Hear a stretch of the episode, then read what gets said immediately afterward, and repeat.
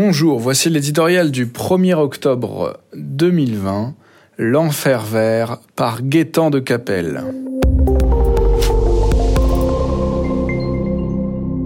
C'était, paraît-il, novateur et d'une habileté politique sans pareil. Confié à 150 Français tirés au sort mais cornaqués par quelques experts engagés, le soin d'élaborer tout un programme pour préserver l'environnement. 150 propositions décapantes et une poignée de victoires écologistes au municipal plus tard, le piège se referme. Voilà Emmanuel Macron sommé de retranscrire noir sur blanc dans la loi, comme il s'y a imprudemment engagé, les idées saugrenues de la Convention citoyenne, pimentées d'un fumé vert-rouge.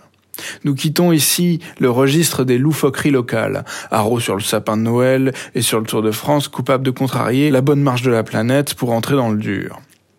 La liste des exigences des nouveaux apôtres du climat fait frémir. Refus de la 5G, interdiction totale des pesticides, sortie du nucléaire, taxation des voitures et des avions, restriction de la consommation de viande, bannissement de la publicité, limitation du transport aérien sur le territoire national, bienvenue dans l'enfer vert.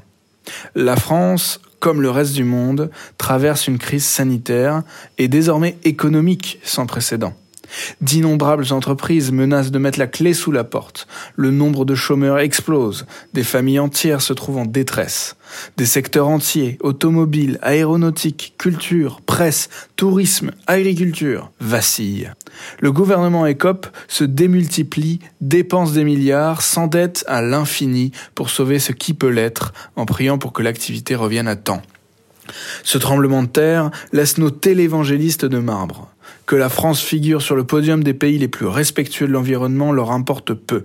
Leur obsession, sous couvert d'écologie, c'est la décroissance, la fin de l'entreprise, le rejet du progrès technologique. Tout dans leur catalogue d'horreurs économiques tend vers cet objectif.